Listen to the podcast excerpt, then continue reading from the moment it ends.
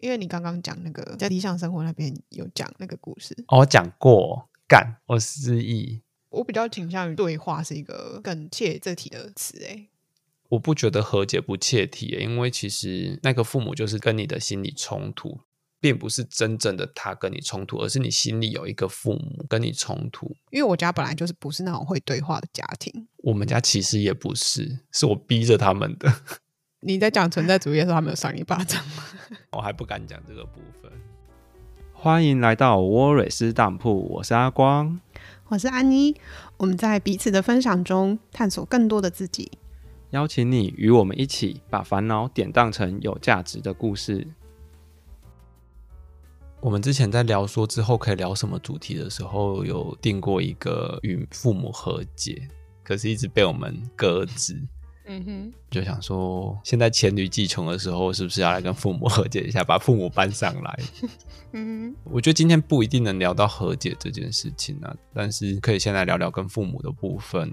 嗯，要聊这一题的时候，我也在想说，我也没有被家暴，然后我也没有被性侵，嗯，我好像没有很多那种世俗定义的苦痛，甚至我父母其实对我很好。嗯，在升学的时候，很多人都会经历到的是。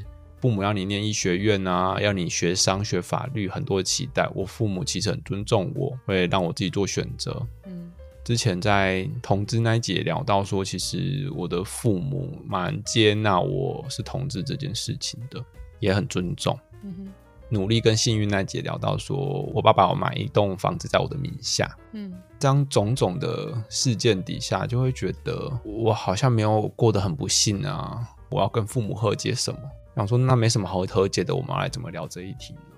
可是我觉得这算是大部分的人的状况吧。你刚刚这样子讲下来，我也是啊，在一个看似都没有什么平平平平的 家庭中成长。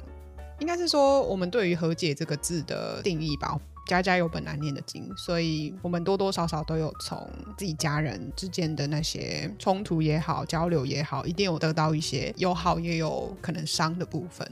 所以我觉得，可能我们想要着重聊的比较不是那种重大的，像家暴，像你刚刚说的那些东西。嗯，先举简单的几个例子好了。我跟爸爸出柜是我大四的时候的事了。其实以前爸爸不知道这件事情的时候，或者是他那时候可能对同志没那么开放的时候，他会跟我说：“男孩子哭什么哭？男孩子应该多运动，要保护别人之类的这种很多刻板的印象。”其实这种东西在自己的心里就会产生一种冲突，或者一些伤害。我觉得这就是一个很简单的一个例子。嗯嗯，对，我觉得这个也是大部分的人遇到的状况。假设你本来是张白纸好了，可是因为家庭的教育跟相处在上面，帮你形塑成不一样的图像也好，或者是形状也好。嗯，像这个部分，我觉得很多很多的言语啊，你应该要怎么样，不应该怎么样。可能身为一个性别，可能身为我们家的孩子，或身为一个人，他们对你的期待，你就是应该要赚大钱，你就是要有能力，诸如此类的很多，其实有很多的影响啊。我目前没办法去细想。嗯，我想谈的另外一个面向是父母的冲突跟我们无关，可是我们也会觉得会不会跟我们有关？嗯哼，今天爸爸妈妈他们在吵架，是不是我造成的？这是一种可能。另外一种可能是我是不是要做点什么？我要生病，我要哭闹，爸爸妈妈是不是就不会吵架了？这些其实也都会在我们心里产生很多冲突。嗯哼，这些可能也会让我们习得我们之后的人际应对模式。尤其很多东西都是很隐微的啊。嗯，举我自己的例子好了，很多人跟我说过，说我对我自己的要求很高，可是我自己看不到。他们也会问我说：“哦，是因为你爸妈对你的要求很高吗？”我说：“不会啊，小时候他们也不太会管我功课要考多少啊，要达到几分那个标准。大部分的时间我也都是算蛮独立，我可以自己做我自己的决定吧，就没有超出他们的那个范围里面，比如说太危险的事情之类的。可是我到很后来才发现，我爸妈都是对自己要求很高的人，在他们的话语里面，我就已经潜移默化，就是对自己要求高，好像才是一个应该的事。”所以不应该要到别人来要求你，我自己就要要求我自己。嗯，应该多多少少也有很隐微的从他们那边感觉到，是我做到这么好是应该的，我也不会被特别的得到赞美也好，或者是惩罚也好。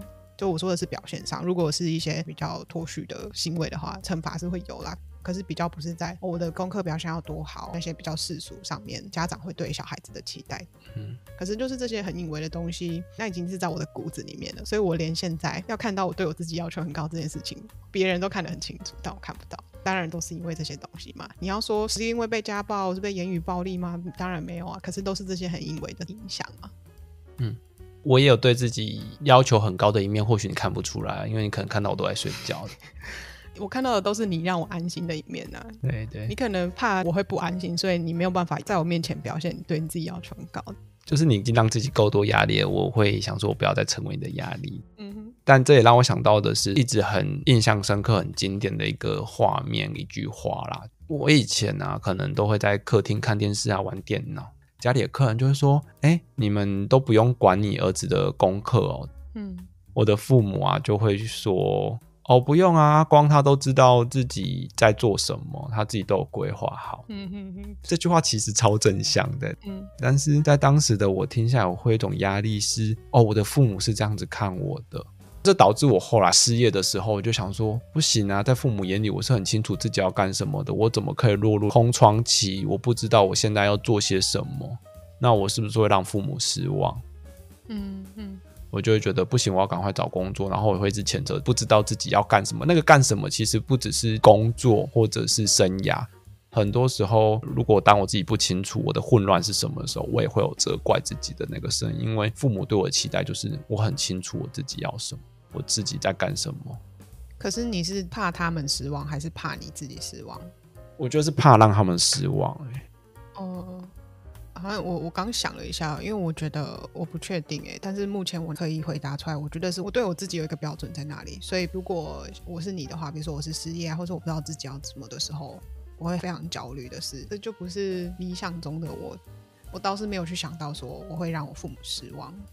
可是回到一个想法是，那个理想中的我真的是你理想的吗？还是你父母嫁出来的理想呢？嗯，有可能。对，这是可以去理清的，或是整个社会吧。刚刚不是有说到父母的冲突吗？我想到的一个经验是说，我其实很不擅长表达情绪，任何情绪哦，就是生气啊、难过啊。我后来会觉得这件事情是我从我爸爸身上去学到的。嗯，我来简单的描述一下我爸好了，我爸是一个生起气来会摔手机、会揍玻璃、揍到自己手流血的那种男生。嗯哼哼哼。我就会看到这些画面，我都觉得好失控哦！哦，原来情绪会让一个人这么失控，嗯，所以变成我一个负面教材是说，情绪不可以让它出来，它会让这一切变得好失控。嗯，在这个争执的过程，我也从我妈妈身上学到对别人的讨好，我妈妈就会对那个生气的爸爸讨好，嗯，而我就会觉得这样子可以让人家的情绪降下来，可以息事宁人。可是我也从我妈妈身上学到不要讲太多话，因为我妈妈就是一个会一直不断跟别人讲话的人。可是我看到她的人际互动是，我妈妈不太会阅读空气。嗯嗯，别人其实没有想听她讲话，已经转身了，她还是会追着人家说：“哎，我跟你说，我跟你说，这个东西多好吃，多好吃。”可是人家明明是赶着要去上班。嗯，我也很怕我成为我妈妈那样的人，我很怕成为我爸爸那样的人，所以我很节制着自己的发言，我还再三的确定对方到底有没有想听我的分享。嗯。我也会很克制我的情绪，这些都是我从我父母的表现去学到的，因为他们好像都是我的一个负面教材。嗯，你刚说他是负面教材，我就想问说，那他们有没有是正面从他们身上学到的？我觉得一定有，但是我觉得这不是我今天想讨论的主题，因为哦，那个就不是和解的部分。嗯哼。我想一下，我自己的经验应该算是百分之四十、百分之六十吧。这也要看个人的个性。我就是比较倾向于会去看不好的地方的人。嗯，我考了九十分，我会去看那十分的那种人。这应该算是我的个性，所以我觉得好的部分应该从我爸妈他们身上有学到百分之四十吧。六十是哦，我不要像他们那样。嗯，那我会觉得说这个和解其实。我比较倾向于对话是一个更切这题的词，哎，我不觉得和解不切题，因为其实那个父母就是跟你的心理冲突，嗯，并不是真正的他跟你冲突，而是你心里有一个父母跟你冲突，嗯，拿我刚刚阿光都知道自己在做什么的这个例子来讲，好，嗯，这是我一个想象中的父母住在我心里，不断的在要求我说我要知道自己在做些什么。嗯哼，这个经验我觉得是和解，可是就像你讲的，和解是需要透过对话的，所以我觉得今天我也想分享蛮多，就是跟我父母对话的一个经验。嗯哼，在刚刚的这个例子里面啊。我后来跟我爸爸翻修完他买在我名下这栋房子之后，我去找了一份不怎么样的、没什么前途的工作。嗯，我爸其实有试图的在跟我分享说：“哎，我从我客人那边听到什么工作好像不错，你有没有考虑过这个工作？还有什么好像也是你可以做看看的？”他就跟我聊了几个工作，时不时就会跟我分享。嗯哼，然后我就有一股压力，就是会觉得心里的那个爸爸，他对我是不是有期待？我知道我要什么的那个压力，我就出现了。在这个经验里面，一开始我本来是一直处在一个自己无形的压力。嗯，后来我就跟我爸对话，跟他说：“你最近一直跟我分享工作，我蛮好奇，说是什么原因？是不是你觉得我现在找的这份工作很烂，没有什么前途？”我就这样问他。嗯，他说：“对啊，就是我觉得你这份工作就只是这样子，好像没什么发展性。”我买房子给你，好像也不是期待你这样子去摆烂吗？会希望说，哦，你在一个我们给你的经济基础上，可以去做更多你想做的事，早点财富自由，早点退休。嗯，OK，或许我心里的那个爸爸真的是我爸。嗯，可是我就试着开始跟他对话，我就跟他说，那什么叫财富自由？我现在这份工作赚的钱虽然不多，可是我想吃什么就吃，我想买什么就买。总比我之前有一个目标在那边，然后一直存不到钱，所以我很省吃俭用，很捏紧钱包在过日子。我觉得我现在蛮自由的啊，我心态上蛮自由的，这样不算财富自由吗？嗯。那如果我一直要追求更高的经济，我什么时候才能自由？那我觉得我做现在这份工作也没什么不好啊。我就把我这个部分回应给我爸。嗯。后来我爸也就接受了，他就知道，OK，你有你的想法，那我就尊重。在这个结上，我好像就有试着和解。嗯哼，可是是跟你自己心里的那个期待和解吧？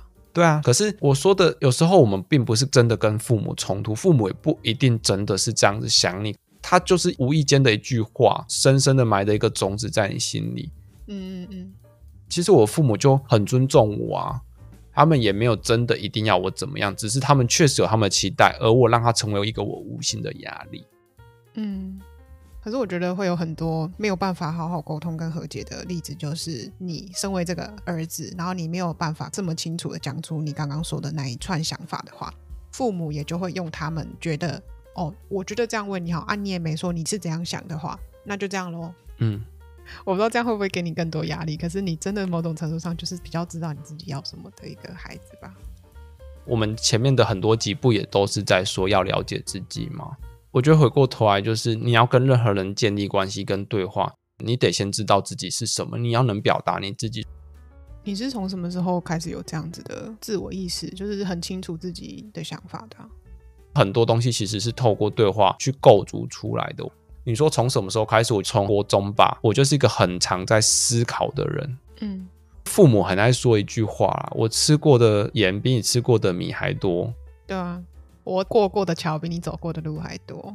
反正就是他们觉得他们是前辈，要告诉你这件事情要怎么做，什么东西要怎么样。嗯嗯。然后我国中的时候就跟我爸妈说过一句话，是说，或许你们走过这些经验，然后你们有一些方法，可是今天我要去过的是我的人生，我会希望你们可以放手，让我自己去试试看。嗯，因为如果我没有真的试过，我不会真的走过你们那个经验，我就不会汲取教训。而且我跟你们不一样，你们是你们，我有我的方式，我有我的个性。那也许我可以走出跟你们不一样的路。那即便结果跟你们一样好了，可是这个失败才能真的教会我不再继续做这件事情。所以你们今天告诉我锅子很烫，然后你们就要我不去摸。可是你们越是这样，我越是会带着一个好奇的心，说到底有多烫？那看起来就很好，很好摸，很想拿。嗯嗯。不如就让我在适度的安全、不会危及生命的情况下，你们就让我去试着犯错吧。那我就会汲取那个教训的。只要不是一些没办法回头的事情，我请你们先不要拉着我，就让我去试。我国中就跟我爸妈讲过这种话。对啊，我刚刚想说，呃，国中很早诶，我不确定其他人，可是我的成长环境里面就不是这种会对话，也不是一个让我有机会去探索自己要什么、在想什么的环境。我就是一直循着这个框架下成长的人，不管是学业上的框架，或者是社会啊，然后家庭啊的一些框架下。所以，即使我到现在也没有办法非常的明确就跟你说，我知道我自己要什么啊，我就觉得赚这些钱，我现在想吃什么就吃什么，我就没办法讲你那一串，你知道吗？连我自己都还没有办法这么相信我自己吧。嗯，你刚在分享的时候，我就想到我自己以前的一些经验，可是当然已经是比较久以前了，就是那时候我在考学测的时候没考好嘛，所以能够选的学校就相对有限，我自己可以接受的那个范围啦。然后我妈那时候就跟我说。哦，你就去读某个医学相关的文组科系。他的理论是说，你读这个虽然不是会多有前途的或多有前景的工作，但是至少你的同学都是医生，都是护理系的啊。你看，这样你之后不管要做什么，你就算要做业务的话，你的同学都是这些有经济能力的人啊。然后呢，我哥就旁从旁边冒冒默默的冒出来，他就说不要听他的。我那时候就是听。我那时候就是听他的，所以我其实某种程度上算蛮感谢我哥的啦。虽然我通常跟别人提到我哥的时候，我都跟大家说我跟他不熟，因为他那时候又更小嘛，他那时候是高中的时候，所以他就停了，然后他就去念了，他就念了五年哦，我就发现他真的很痛苦。到大二的时候就休学，再重考啊，最后他再重新念大一的时候，选了他自己想要念的科系，但是他的同学就已经要毕业了吧。我其实还没有访问他这段故事啊，就是他那时候的心路历程。但是我觉得我哥是比我勇敢的，即使他觉得他走错路，他还是愿意冒这个风险重走一遍。嗯，你知道吗？这个很像是压力帮你选序这个概念，他们帮你选的之后不好，你就会怪他们嘛。啊，现在我虽然也没有收到非常觉得哦我选对了，可是我就比较不会去怨他们嘛，因为我觉得我哥那时候多多少少就可能会怨我妈吧。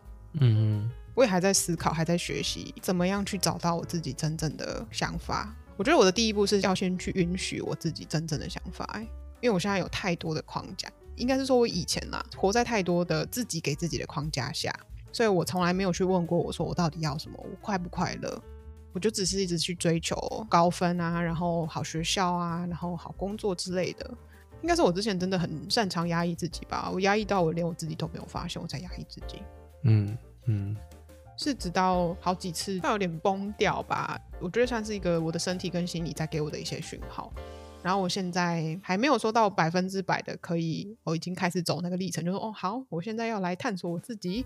我觉得我还在一步之前，就是哦我要先疗愈我自己吧，允许我自己慢下来。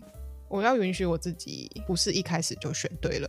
嗯嗯，因为以前的我就是一直考高分啊，不用去想别的事，就是我有达到，我有达到，我有达到。嗯。因为你刚刚问了我一句，说你是什么时候长出自己的？或许我比较早，但也永远都不嫌晚。而且那个自己从来都一直存在着，就像你知道你可能要什么，或你知道你自己不要什么，只是你没有学会表达的语言。嗯。可是以前年纪小的时候，没有经济能力，或者没有什么条件能去跟父母对话，能去回应这些东西。嗯。也许他们也没有意识的权利在压迫我们，可是就是啊，他们就是父母，就是一个权利。我可能有那些压抑的伤需要去疗愈啦，可是我需要疗愈的就是那些反抗，因为反抗也会受伤。我是有反抗的哦，可是因为我自己不够坚定，所以我的内在有一点解离，变成我的内在也在反抗我自己，所以我的里面有很多不同的声音，我会非常的冲突。嗯哼。所以我现在有一个比别人多一步，就是要先把他们稍微融合一下。嗯，先把自己完整吧，你才有可能去表达你自己。嗯，融合啦，他们都是我啊，他们就是完整的我。嗯哼哼，我刚刚说到我没有压抑的那种伤嘛，可是反抗的伤其实我就蛮多的。嗯，那我就我可以也来分享一下我一些反抗的经验。我觉得也是个记录啊，因为其实这些事情都过去了，可是我也想记得这些事情。嗯哼，对，毕竟我们是失忆男女，你已经完全忘记我们有在别集讲过一样的故事，没关系啊。对，就是我爸买在我名下这栋房子啊，我是跟我爸一起翻修的，我们翻修了很大一部分。水电啊、泥做啊、板模啊，反正各式各样的工种，我们都自己两个人来。我们有一部分请别人，但很少啦。嗯，在这个过程有很多合作，就有很多的冲突。我记得一个经验是，我跟我爸都变成了决策者。因为我爸在忙别的事情，所以我就先把某个东西先搬到了某个地方。我爸忙完跟别人讨论完事情之后回来，就说那东西为什么会搬到那边？叫我再把东西搬回来，然后甚至对我发脾气，然后我就超不爽的。就是我想这个事情的 SOP 怎么做，我觉得我的方法也没错，他的方法也没错，可是我觉得他没有理解我，嗯，只是一味的责怪我说你用一个烂方法，没有先想清楚。可是我的想法是我想过了，我的 SOP 是这样，只是跟你的流程不一样而已，但不代表我的方法就烂啊。在这样的批评里，我就很不爽。嗯哼，我当下没有反弹，就因为我们还在做工，在回家的路上吧，我就跟他讲这件事情。他就是表示他理解我的想法了，下一次他会先问过我，再斟酌。嗯，只是当下没有办法被理解的时候很气，可是我要花力气跟他表达。嗯哼。然后，因为我主要的角色是协助他拿什么工具给他，帮他扶正一些东西啊，对准某个线啊。有一次，他就跟我说：“把那根棍子拿过来，地上有十根棍子，粗的、短的、红的、绿的都有。”嗯，然后我就说哪一根？他就说：“啊，我现在在做这个啊，当然是那一根。”我说哪一根？嗯，他就说红的、短的那一根。因为我其实对于施工是没有概念的，我爸以前是做这种工地的，可是我不是啊，我是一个文弱书生哎、欸，拜托，文弱书生都出来，对，我真的是文弱书生，我对很多工程的东西其实我没概念，可是他就很直觉的觉得说，在做这件事情就是应该拿那个棍子啊，这有什么好问的啊？我讲那根棍子你就应该要知道了，嗯嗯嗯，可是我就很不爽啊，我就觉得我不懂啊，我又不是做这个，你为什么不理解我？那一天我也是在回家路上跟他讲，嗯，他就暴怒哎、欸，他就觉得说，我以前做徒弟的时候，我师傅也都这样对我的、啊，嗯嗯，我就问他说，那你喜欢这样子被你师傅对待吗？你爽吗？嗯嗯，他就有点更小灯熊气，他知道我说的也对，我就说好好讲话不行吗？啊，我本来就不是做这份工作的人，所以我很多概念其实是没有，是要你仔细告诉我才能慢慢熟悉的。对啊，就是要你跟他说存在主义，他一定会赏你一巴掌。一定会。嗯嗯嗯。对，我就说，还是我们现在聊聊存在主义，要要互相伤害来互相伤害啊。对啊，来呀、啊，我们来聊股票啊。大家就是有各自擅长的东西啊，你不能这样子对我啊。他甚至在那个合作过程是有点羞辱我说，怎么连这都听不懂，然后我就会觉得我自我价值其实是受损的。嗯。可是我爸就觉得工地一个这么燥热高压的环境，大家谁没有脾气？嗯嗯。然后我就说，有脾气就一定要发在别人身上吗？我就一定要承受你这些东西吗？我就这样跟他讲道理。嗯嗯。他其实也知道他自己不对，可是他又在一个爸爸的角色拉不下脸来。嗯，他也在情绪上。那你知道他在干嘛吗？他给我吹油门，给我飙车、欸，哎。不是高速公路哎、欸，然后开的比高速公路还快，真的是想说我神经病啊！我干嘛油门在他脚下的这个时刻跟他提这件事情，把我的性命交到他手上，我真的很疯、啊。你没有听过那句名言吗？分手不要在车上。我就想说，我们不是分手啊，我们还是会继续当父子啊。我就是没有举一反三，我不够聪明。对啊，反正后来我们回到住的地方之后也很尴尬。嗯。后来其实也没有再多谈这件事情，可是我爸其实有把我的话听进去，因为隔天我就感觉到他跟我讲话的时候就蛮明确的，嗯嗯，就会开始说把那个红色的板子拿过来，把那个比较大只的剪刀拿过来，嗯、类似这一种，嗯嗯，然后就开始明确起来。我想说啊，昨天不是很生气啊？你知道我说的是对的了齁，嗯嗯，可是我说的这种伤就是你知道吗？我可能会把我的命赔上去的那一种哦，对，这种伤是另一个层次的伤了。先先不要这样子。其实这些过程呢、啊，就像我讲那个在平面道路上开到一百四之类，这种张力其实很强。嗯嗯，你也会觉得啊，我就是说我觉得对的事情啊，其实那个心理压力蛮大的。嗯，那个年代的男性被期待，如果你有情绪的话，你就只能是愤怒啊，比较阳刚的那一种。因为我也有在我爸身上看过几次类似的，当然没有像那么夸张啦。可是有看到一样的那个，那叫什么？我现在又要 Google 英文，然后查了一个中文是什么？这样的模式啦，对。啊、嗯，哇，连模式都想不起来了呢。这样的行为模式，你的中文能力真的是一点一滴的在下降。现在只记得白驹过隙这种华美的词藻了，是吧？对，我现在华美的词藻都记得，但是那些 都记不得。没关系啦，嗯、我在。呃，你刚刚讲这个啊，我觉得很棒，因为可以接到我下一个例子。我就是写内助啊，很棒。因为我大学就逃离家里，就比较少看到我爸妈的互动。大四寒假待太久，看到很多互动，我头很痛，受不了。嗯，有一次的经验是这样子哦，我妈出去帮我爸买饭，她可能遇到熟人，聊得比较晚，回来一点点，然后我爸就对我妈发脾气，说为什么那么晚买回来？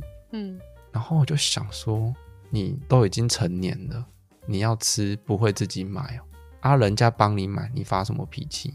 啊，你真的饿，你就自己去买。你这一段是心里的 OS 还是你有？我心里的 OS，我就觉得你买你在靠腰。嗯嗯嗯，OK，这一段是旁白帮忙念的，对，我们要厘清。嗯，对。但是这样子的戏码，那一整个寒假每天都在上演。某一天我真的是受不了，我就跟我爸摊牌，把我这些 OS 讲出来。嗯嗯，我就跟他说，我觉得你很大男人，妈妈为你做这么多，而且这些也不是妈妈欠你的啊，为什么你不自己去做？你做不到吗？人家帮你做，你为什么态度要这么差？就觉得他很大男人，然后觉得很多事情都要我们这些子女或妈妈去帮他做。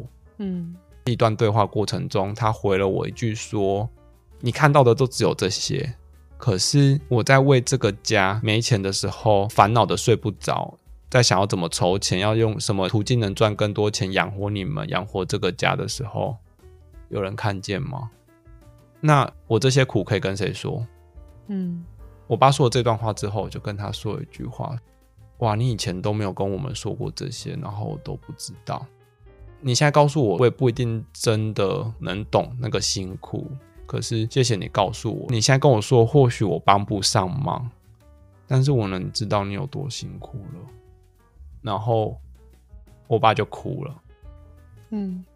这一段是不是你跟我要有一个哭？那 你不会哭啊？我来好了。来不用啊，爸爸哭就好了。不是啦，我就觉得有感受到那个对话的张力。那之后呢？其实我觉得在这样的过程之后，我对爸爸很多行为模式慢慢能有更多的理解。你好厉害哦！你会用行为模式这个字。谢谢你的欣赏。但他有对你妈妈帮他做一些事情的时候，口气有比较好吗？他毕竟也活了四十几年了，他其实在一个很习惯的惯性里面。嗯哼，男人就应该赚钱，男人应该要坚定，然后不可以哭，不可以表露这些脆弱，所以他也都一个人扛着，他一直在这个惯性里面。嗯，他对我妈的态度没有到很多的转变，可是我觉得他能更知道自己怎么了。然后当他心情好的时候，他会切切水果给我们吃。嗯。你会看到他开始变得不一样，虽然只有心情好的时候才有这个状态跟功能，可是当他觉察到这件事情之后，有些事情他开始会做。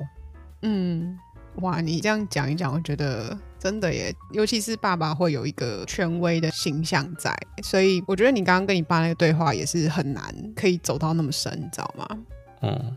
我觉得我自己的状况是，因为我家本来就是不是那种会对话的家庭。我们家其实也不是，是我逼着他们的。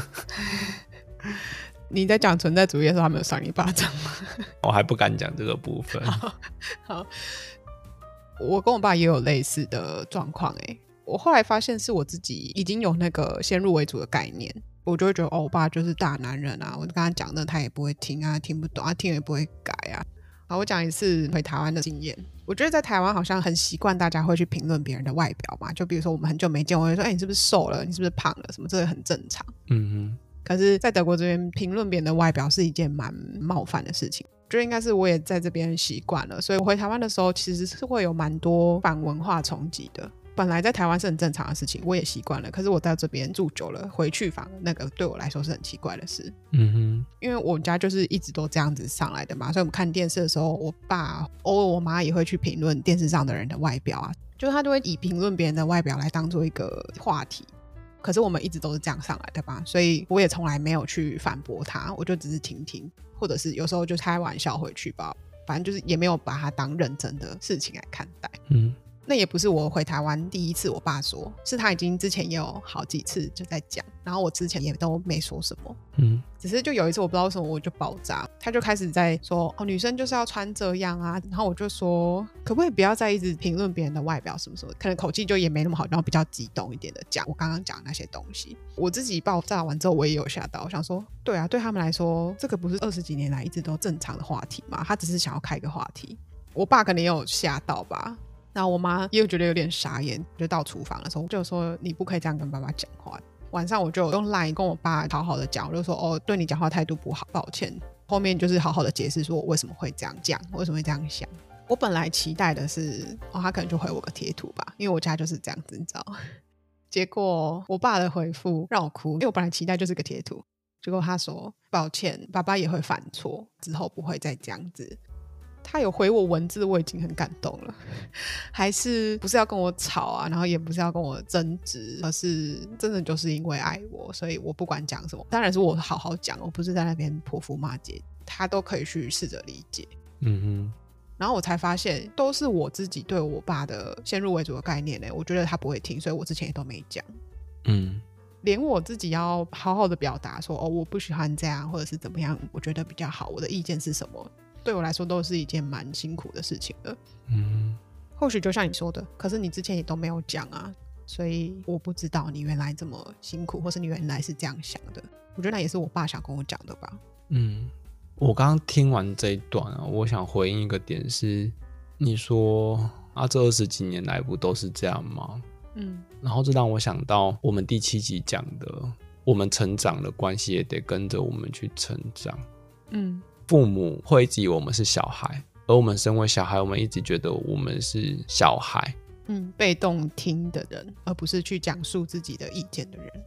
对，他们是父母，而、啊、我们是小孩。我觉得双方都在这个关系里面，嗯。可是其实我们是成年人了，我们能有自己的想法，我们能表达。他们也是成年人，我们双方都是成年人。其实我们应该从以前被教导、被指令的一个年纪。转换到成人跟成人之间互相尊重、互相理解的一个关系里，可是我们好像都会活在一个哦，我是小孩，我不能讲这些，而他们也会活在一个他们是父母，所以要教我们这些。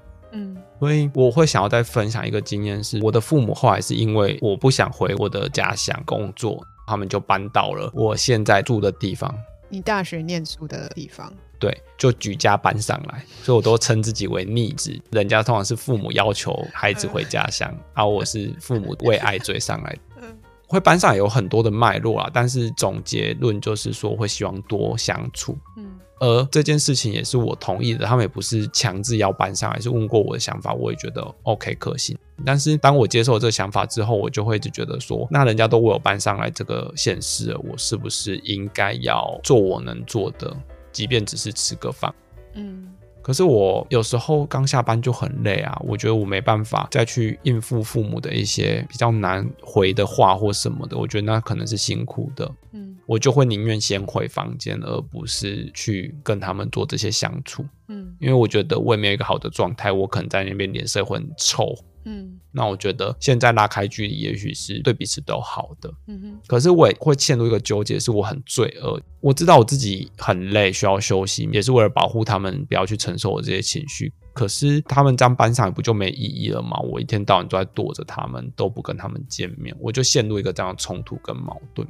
嗯，好啦，对话又来啦。我某一天就是愧疚到受不了了，我就跟我父母说。其实我蛮抱歉的，我知道你们搬来这个县市是希望跟我多相处，可是我很多时候好像做不到，因为我下完班我蛮累的，我有很多我自己的事情需要处理，那我好像没办法回应你们搬上来这个县市的期待。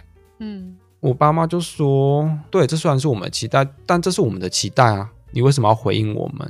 我们期待的事情只要由我们自己去努力就好，你要不要回应，你可以有你自己的决定。好成熟哦！如果大家都可以这样对话，真的是不会有怨偶跟那个了，家家的难念的经了。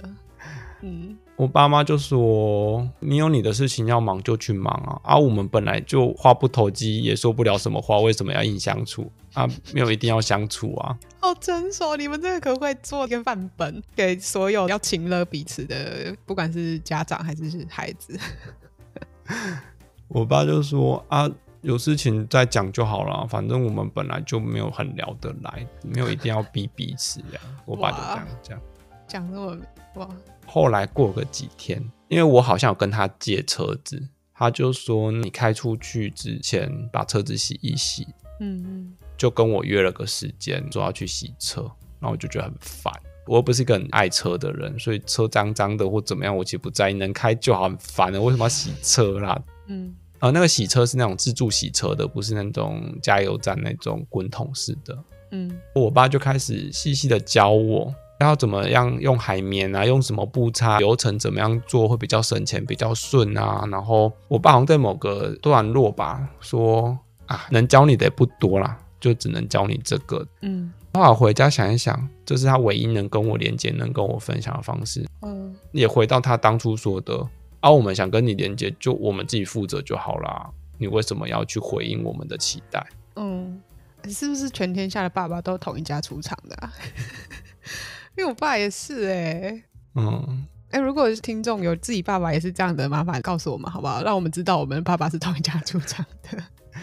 对啊，哇，我爸也会用类似的哎、欸，他就会想要教你。就像你刚刚说的，能教你的也不多，然后所以他也会想要用这些去做一个连接的方式。嗯嗯，但是没有读懂之前，我都觉得好烦哦，就是觉得哦，又来了。对啊，啊，我又不需要这个。回台湾的时候，我会开车嘛，然后我爸就是蛮会开车的人，所以他就会要在旁边一直念啊，说这边要怎样啊，然后什么看哪里要注意哪里，他就会讲一遍。然后他是每次都讲差不多，因为每次就开车状况就那些嘛。我有时候也会觉得很烦。还有一次经验是，我爸是那种直男，会每天跟你问安的。可是他比较有创意，他每天都会传不一样。他不是像有一些网友有分享说，他爸会每天都一样早早早，然后没有其他的东西这样。我爸是会有时候会传一下说他早餐吃什么，他晚餐吃什么，啊，他工作的时候去哪里？因为工作的时候他过夜，他住的饭店怎么样？他就整个拍照片给我，一个沉浸式恋爱的感觉，行程的报备啦，对。超浪漫的哎！你还记得那个《淑女养成记》吗？怎样那一段？蔡永生不是也拍他的便当给那个？哦，那就是那个沉浸式恋爱。我爸很懂，对对对，好不好？是跟我跟前世的情人啊。他就传一些长辈图，都是一些早安呐、啊，然后一些比较正面的话语。这种我觉得这些都有关他自己的生活，这些我都会回他。可是他会传很多网络 TikTok 一分钟、两分钟那种搞笑影片，就是完全没关系，我连点都不会点开看。我之前一开始有点啊，然后后来发现我都是这些东西。他如果传这些的时候，我就会故意不回他，想让他学会教训。对，因为就很明显啊，他传那些沉浸式恋爱的东西的时候，我会回他啊，这个就不会嘛，已读。嗯，有一次我就突然有一个想法，决定开启这个对话。也没有到很长啊，但是是语重心长的，好好的跟他说，我知道你传这些东西是为了想要联络我，想要问候我。可是，与其传那些网络影片，我觉得你如果直接问我说，我过得怎么样，或者是一些跟生活有关的东西的话，我会比较能够感受到你的关心。但是我后面也有写说，可是我知道这不容易，因为我们二十几年来都一直是这样子的相处模式，那就让我们慢慢的一起改吧，一起改变我们的相处模式啦。我有跟他说要讲这些，对我来说也不容易，因为这就不是我们习惯的方式。嗯，最后有说工作辛苦了，要好好休息之类。我有示范题，对他之后就有好一阵子，但最近又开始传了，所以我也不知道他是不是忘记。我再复制贴上一次好了，要提醒一下。而且他忘记他就不会，哎、欸，这段话我看过，他不会记得。对，哦，他也是失忆男女这样。OK，那可以啦，有遗传呐，有遗传。嗯好了，今天真的大超时了，剪辑师会很辛苦。录、嗯、音师在生气了。对，我们不可以再这样下去，我们要收尾了。好像也没什么好收的，嗯、就这样吧。没有，这就算是一个种子吧。与其说是哦，我们已经跟父母对话或和解，不如说是之后如果真的要去走和解那一步，就展开这个谈判桌对话的时候，我们有一点底蕴。嗯，是这个字吗？不知道。哦，好。已经在弥留了，你要下班了。我的理智线已下线。好啦，今天谢谢大家的收听，大家拜拜。拜拜。